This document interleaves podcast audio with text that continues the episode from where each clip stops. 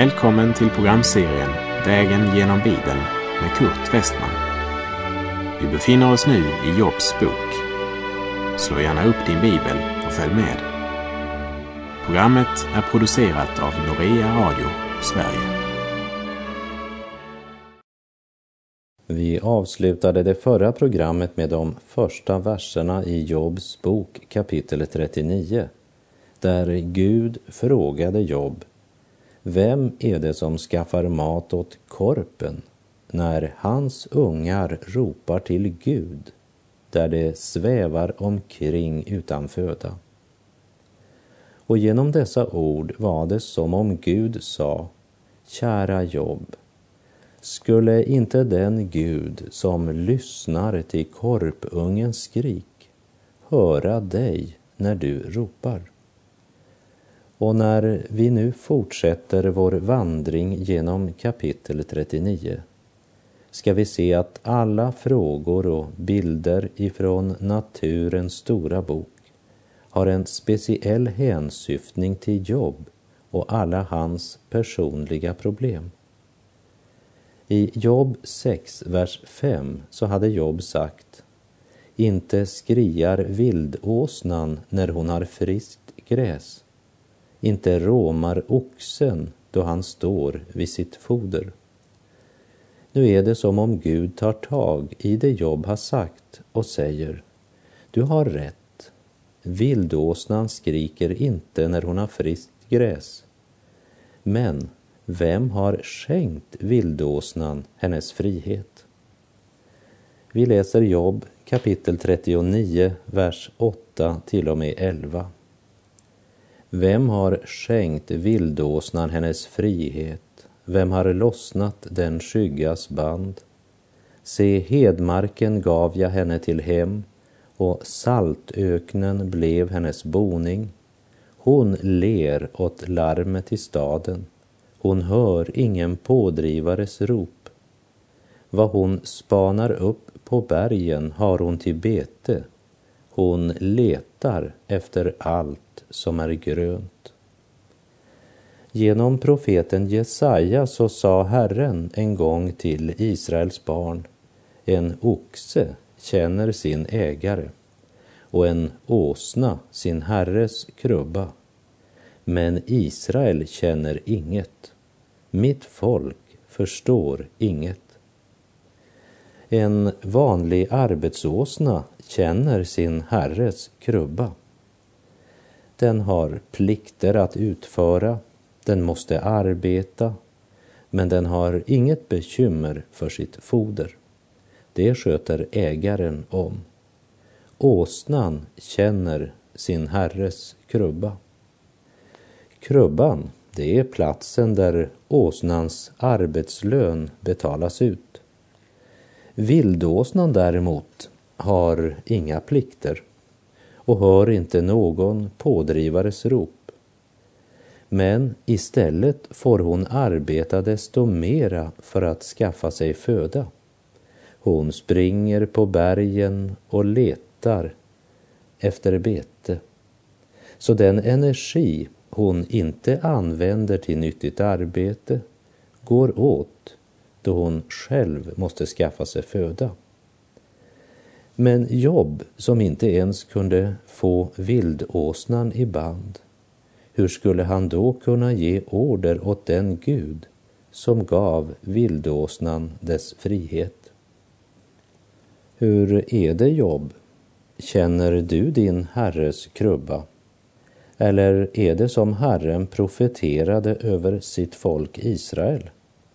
En oxe känner sin ägare och en åsna sin herres krubba. Men Israel känner inget. Mitt folk förstår inget. Och du som lyssnar, känner du din herres krubba? I Lukas kapitel 2, vers 4 7 står det. Och Josef, som genom sin härkomst hörde till Davids hus, begav sig från Nasaret i Galileen upp till Judeen, till Davids stad Betlehem, för att skattskriva sig tillsammans med Maria, sin trolovade, som väntade sitt barn. Medan det befann sig där var tiden inne för henne att föda och hon födde sin son den förstfödde. Hon lindade honom och lade honom i en krubba eftersom det inte fanns plats för dem inne i härberget. Herren Jesus Kristus började sin livsvandring på jorden i en krubba. Det är inte krubban som är det viktiga, men han som blev lagd i krubban. Liksom det inte är korset som är vårt centrum i livet, men han som hängde på korset och som uppstod och lever idag. Vi läser i Jesaja kapitel 1, vers 2 till och med 4. Hör ni himlar och lyssna du jord, ty Herren talar. Barn har jag uppfött och fostrat, men de har avfallit från mig. En oxe känner sin ägare och en åsna sin herres krubba. Men Israel känner inget. Mitt folk förstår inget. Ve dig, du syndiga släkte, du skuldbelastade folk, du ogärningsmäns avkomma, ni vanartiga barn, som har övergivit Herren, föraktat Israels helige och vikit bort ifrån honom. Och när Gud kommunicerar med Jobb frågar han vem har skänkt vildåsnan hennes frihet?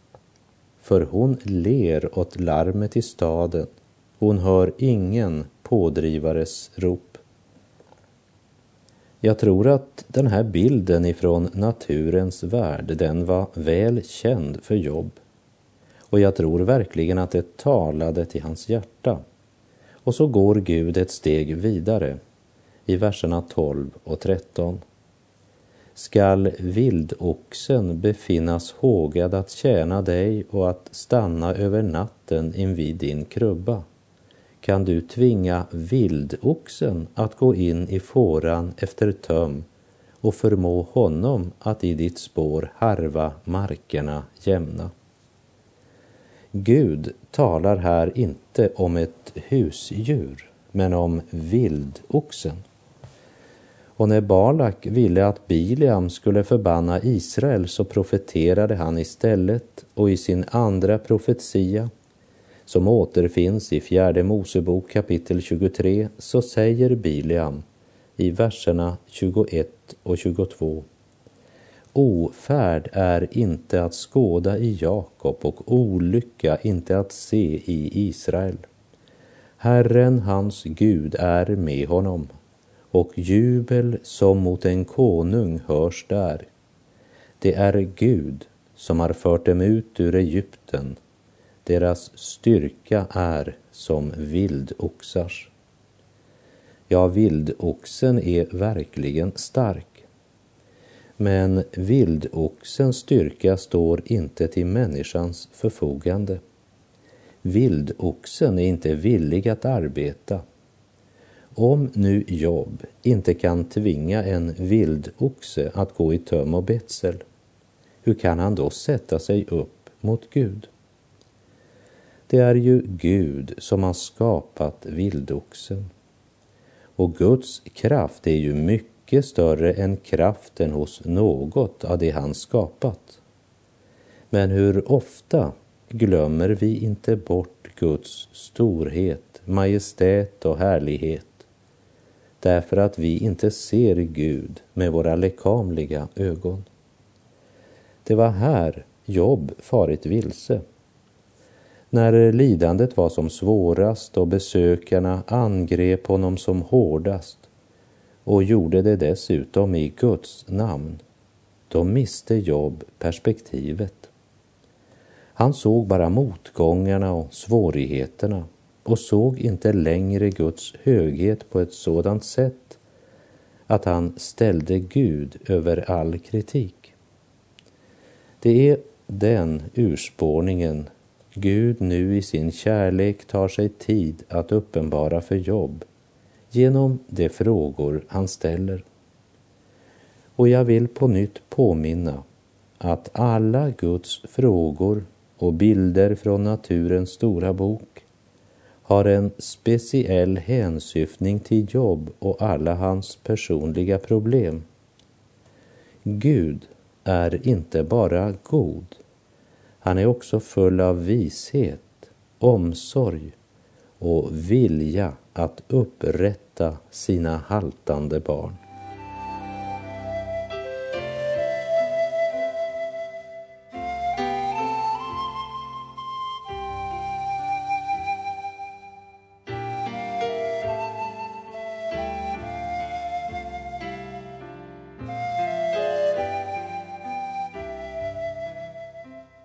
Gud fortsätter att presentera verkligheter från skapelsen. Vardagsnära bilder som visar med vilken makt och omsorg Gud upprätthåller sin skapelse. Detta tänder ljus efter ljus i Jobs hjärta, för det är så mycket som passar in på honom. Vi läser Jobb 39, verserna 16 till och med 19.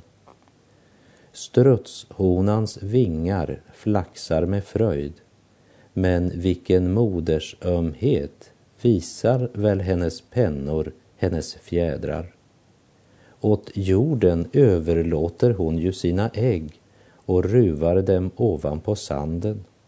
Hon bryr sig ej om att en fot kan krossa dem, att ett vilddjur kan trampa sönder dem.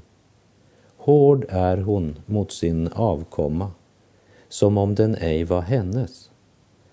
Att hennes avel kan gå under, det bekymrar henne ej. Strutsen är egoisten som väljer lättaste väg och blundar för livets verkligheter. När strutsen ska gömma sig kryper den inte in i ett buskage utan sticker bara huvudet i sanden. Bara den själv slipper se så känner den sig tryggare. Den trygghet och ro som man finner genom att stänga sina ögon och öron för nöden och oron i världen. Den tryggheten slutar oftast i en obehaglig överraskning. Job hade i något sammanhang sagt att Gud ler åt den betrycktes rop och att Gud inte bryr sig om när någon lider. Och nu presenterar Gud en varelse som stämmer in på den beskrivningen. Strutsen har ingen omsorg för sina barn. Strutsen som är hård mot sin avkomma, som om den ej var hennes. Att hennes avel kan gå under, det bekymrar henne ej. Så det finns någon som passar in på beskrivningen du gav jobb. Och det är ett djur utan förstånd. Och sådan är inte Gud. Men det som här sägs om strutshonan stämmer ibland allt för bra på oss kristna. Hur ofta händer det inte att nyfrälsta lämnas vind för våg utan att någon verkligen tar sig an dem? Ingen hjälp, inget regelbundet trofast stöd den första tiden. Så kommer ett vilddjur, själafienden, och så går de under. De fick ingen hjälp. Och så kanske vi bara konstaterar att det var visst bara något ytligt. Det blev i alla fall inget resultat med den själen. Strutshonan är hård mot sin avkomma. Att hennes avel kan gå under, det bekymrar henne ej. Men Gud är inte sådan. Men samma struts som är så grym mot sin avkomma har alltså en helt annan inställning till sig själv. Vers 21. Men när det gäller piskar hon sig själv upp till språng, då ler hon åt både häst och man. Någon har sagt att den som är sist i barmhärtighet är oftast först i självförsvar. Det är strutsmentalitet, men inte vishet och förstånd. Jag tror att ju längre Job lyssnar, desto mera smälter Jobs hjärta ned inför Gud. Alla Jobs argument mot Gud försvinner som daggen inför morgonsolen, droppe för droppe. Gud hastar inte. Han tar sig tid med sina barn.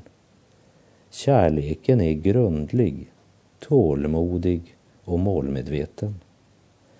Gud har hjälpt Jobb att lyfta blicken bort från sitt eget lidande för en stund. Hjälper honom att betrakta skapelsen och försöka tänka på honom som står bakom allt sammans.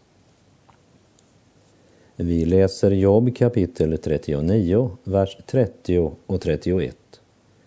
Eller är det på ditt bud som örnen stiger så högt och bygger sitt näste uppe i höjden?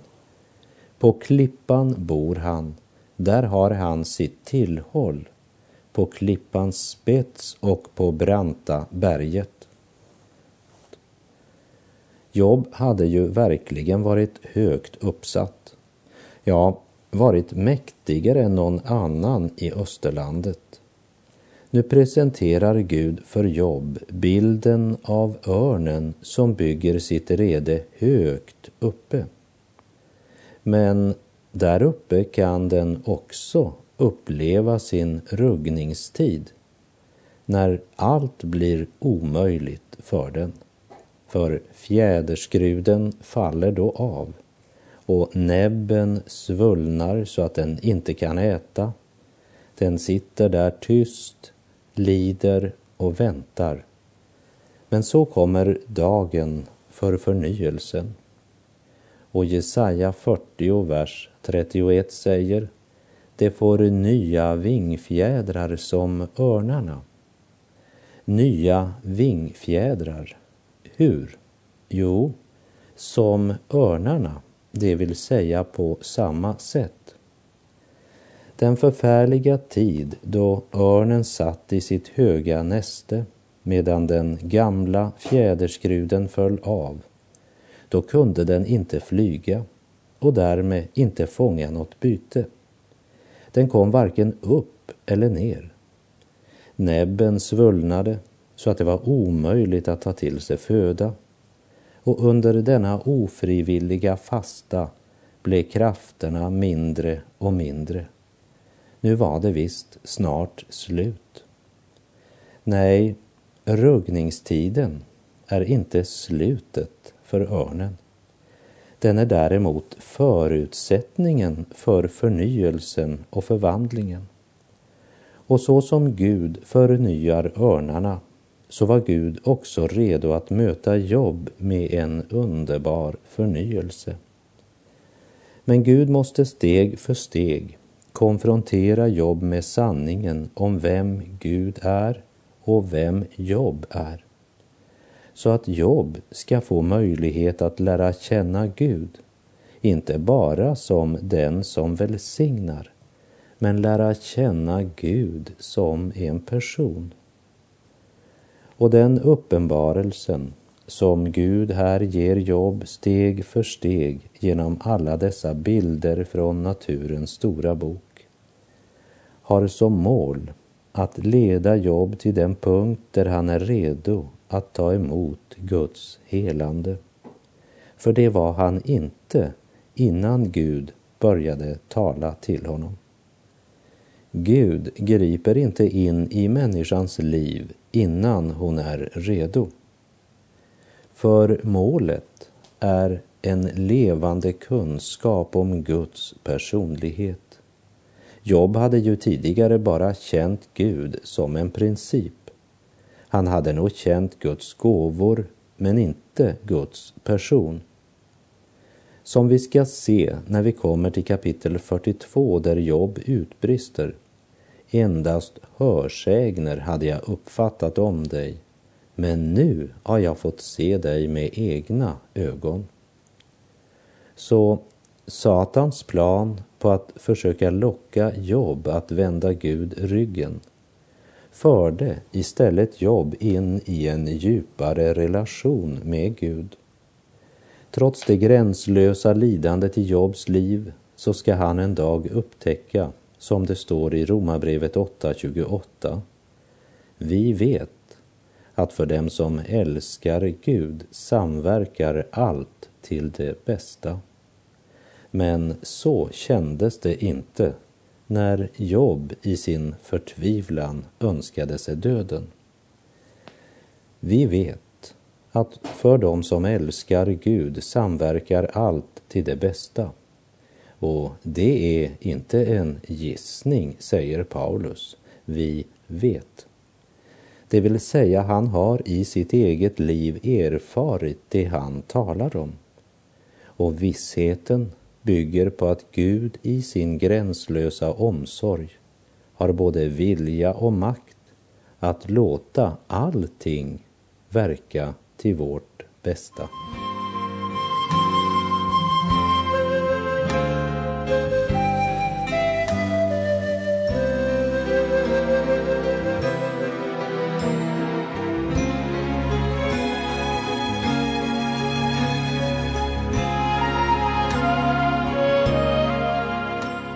Guds själavård gick inte ut på att be Job om ursäkt för att han hade fått lida. För ändamålet med Guds själavård, det var att lyfta Jobs blick från lidandet och alla svårigheter och upp till Gud. Och eftersom Gud är livets källa så skulle en nytt liv, förnyelse och kraft tillfalla Job just genom att han fick möta Gud.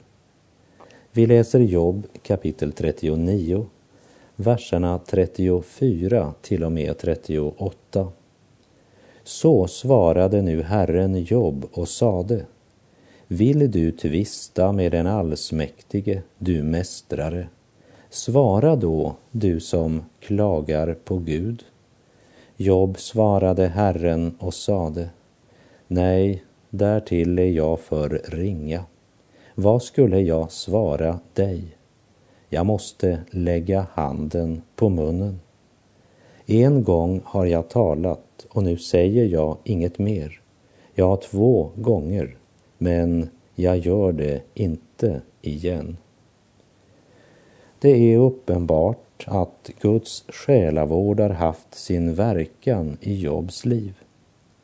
Det är inte bitterheten vi nu möter, för Job har ödmjukat sig. Men fortfarande märker vi ingen ånger i hans ord. Men han har upphört med att komma med nya argument mot Gud. Han har också börjat få rätt proportion på förhållandet mellan Gud och sig och det är både viktigt och inte minst hälsosamt. Även om Gud är vår älskade fader så är han ändå den helige och fruktansvärde. Vi har ingen rätt och absolut ingen orsak att nonchalera Guds helighet. Det är sant att vi genom Jesus frimodigt kan gå fram till nådens tron för att få barmhärtighet och finna nåd till hjälp i rätt tid för blodets skull. Men det betyder inte att vi ska brista i vördnad och helig tillbedjan. Gud har inte blivit mindre helig. Men helgade och renade i Jesu blod får vi leva i hans närhet. Gud är ännu inte färdig med jobb. Svara då, du som klagar på Gud, säger han. Och Job svarar, nej, därtill är jag för ringa, vad skulle jag svara dig? Jag måste lägga handen på munnen. Gud tar sig tid och fortsätter steg för steg undervisningen av sitt barn. Och vi lägger märke till att Gud ständigt använder nya bilder. För han har ju mer än nog att ta av. Ja, han har långt mer än vad någon av oss kan tänka eller ana. Sårad och bitter hade Jobb i sin desperation talat ord utan förstånd. Han hade velat tillrättavisa Gud för hur han handlade. Jobs monolog hade varit både lång och frispråkig. Det var inga småsaker han spottade ur sig. Till exempel i Jobb 13.3. Men till den allsmäktige vill jag tala. Jag har lust att gå till rätta med Gud.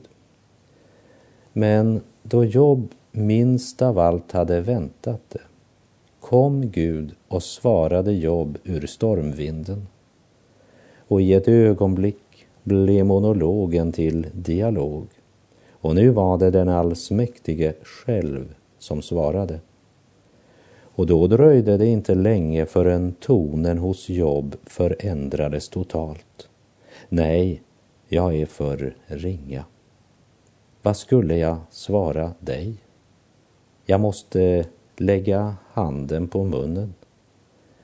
En gång har jag talat, nu säger jag inte mer. Jobb har ödmjukat sig, men han är inte förkrossad. Och det verkar som han inbillar sig att han ska slippa undan det hela bara genom att i fortsättningen hålla mun. Men där ser jag att vår tid är ute för den här gången så ska vi då i nästa program se om Jobb kunde komma undan att svara för allt det han talat mot Gud bara genom att bestämma sig för att hålla mun från och med nu. Det ska bli intressant att se. Till dess säger jag, Herren vare med dig. Må hans välsignelse vila över dig. Gud är god.